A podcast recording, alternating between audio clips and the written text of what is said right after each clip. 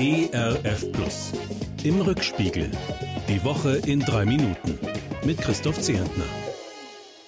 Na, das ist ja vielleicht eine Woche. Länderchefs, Bundeskanzlerin, Gastronomen und Juristen streiten um Sinn und Unsinn des sogenannten Beherbergungsverbots. Wer aus Berlin oder Köln kommt, soll in manchen Orten in Deutschland nicht mehr Urlaub machen dürfen. Doch dann kommen Gerichte und sagen, ein solches Verbot ist nicht rechtens, jedenfalls nicht überall. Die Lage ist hochkompliziert, wird immer komplizierter, und selbst ein langer Sitzungsmarathon von Bundesregierung und Länderchefs führt mehr zur Verwirrung als zur Einigung. Das Virus und seine Ansteckungsgefahr stellen uns ständig vor neue Herausforderungen und schwerwiegende Entscheidungen.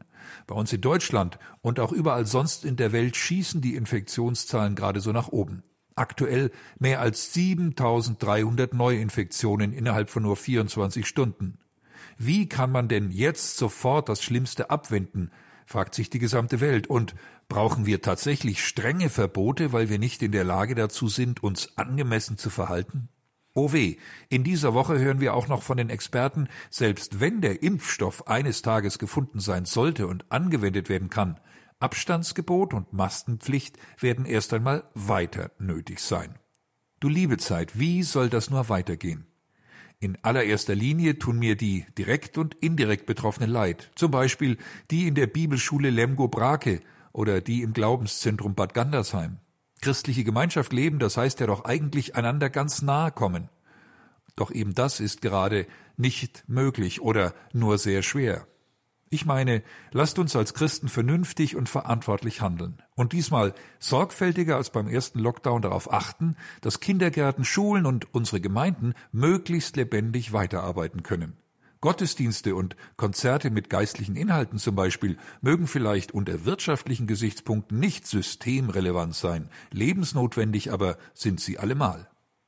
Und auch Bücher sind für mich fast schon Lebensmittel. Wie schade, dass die größte Bücherschau der Welt, die Frankfurter Buchmesse, zurzeit ohne Besucher auskommen muss. Ich nehme mir vor, stattdessen im Internet herumzustöbern und mir da spannende Neuerscheinungen herauszusuchen.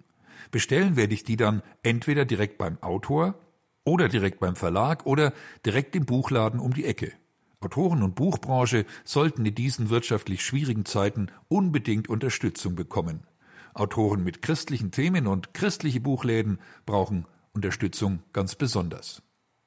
Zum Schluss ein lächelnder Geburtstagsgruß. Stolze 80 Jahre alt wird in dieser Woche einer der vermutlich bekanntesten Christen der Welt. Mit seichten Schlagerchen wie Lucky Lips und Living Doll wurde Harry Roger Webb unter seinem Künstlernamen zum absoluten Star. Jahrelang, jahrzehntelang nutzte er seine Bekanntheit, um bescheiden aber deutlich zum Glauben einzuladen, zum Beispiel bei Veranstaltungen mit Billy Graham.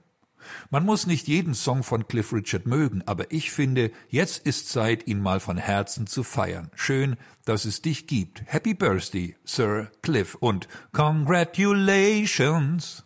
In diesem Sinne wünsche ich Ihnen und mir ein trotz allem fröhliches und musikalisches Wochenende. Ihr Christoph Zehentner. Im Rückspiegel.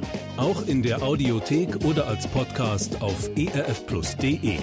ERF Plus. Gutes im Radio.